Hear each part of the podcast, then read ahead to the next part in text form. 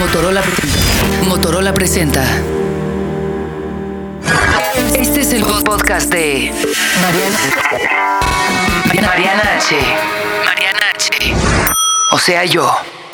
Por y Prodigy MSN.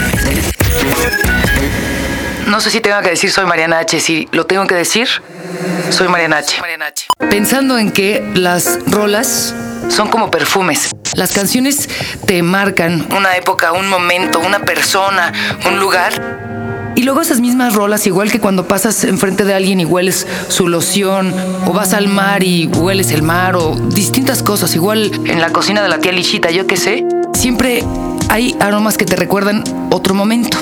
Puede ser la infancia, ¿no? Y son canciones que te ponía tu mamá de chavita y cri cri o no sé, algo así. Pueden ser eh, rolas que alguien te puso. Por ejemplo, yo no sé, eh, si el DJ a la hora de tu graduación ponía hasta el cansancio X canción, pues siempre va a ser la de la graduación o la de ese verano o la de tu primera vez tu primera vez en la vida o tu primera vez con esa persona. Porque bueno, pues a lo mejor no sé si tu novio, en caso de yo que soy una chica, ¿no? Te puso X canción, pues probablemente siempre te acuerdes de esa canción y te acuerdes de ese momento, ¿no? La canción que escuché cuando perdí mi virginidad y cosas así. Pero en realidad tú no la escogiste, alguien la escogió para ti.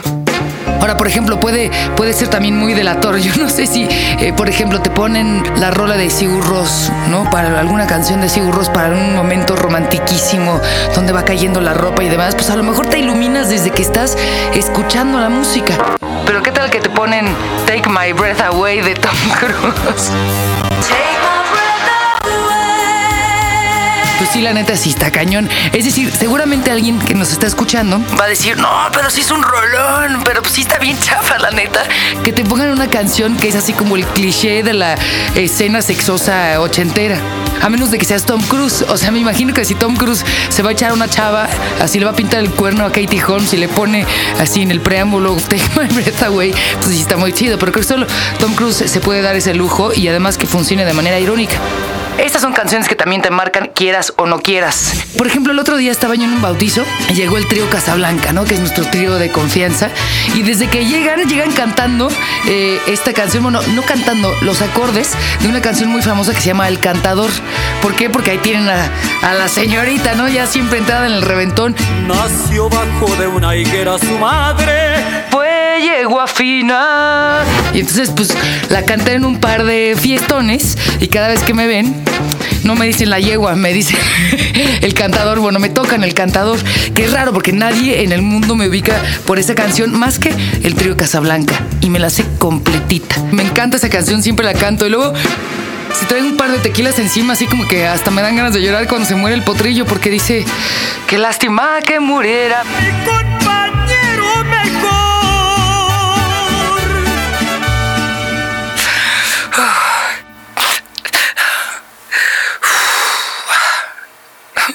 Hasta me dan ganas de llorar cuando, cuando se muere el potrillo, pero en fin, ese es otro asunto y otra canción y otro género. Pero bueno, el fin de semana pasado me puse a reflexionar de el asunto de cómo puedes marcar tú con una canción un momento, que no sea incidental, que no sea eh, algo que realmente no lo planeaste. Estaba yo con mi novio y fuimos a pintar la casa, la casa en la que vamos a vivir. Pues no es cualquier cosa, ¿no? Soy soltera todavía, este, y, realmente no me imaginé que fuera yo estar en este momento en el que te pones tu gorrito de albañil, llenas la casa de periódicos, compras tus rodillos, tu pintura y no hay nada más que ustedes dos pintando las paredes. Y en ese momento eh, pusimos el iPod y pusimos el disco de Vampire Weekend.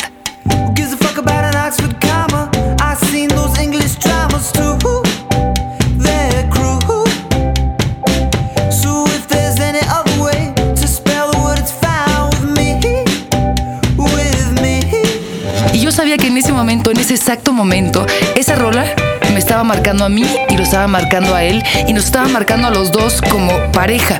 ¿Por qué? Porque siempre nos vamos a acordar de ese momento en donde así rodillo para arriba, rodillo para abajo, así como, como en Karate Kid, wax on, wax off y pintura arriba, pintura abajo, pues estábamos de alguna manera sentando el camino, sentando la base de algo.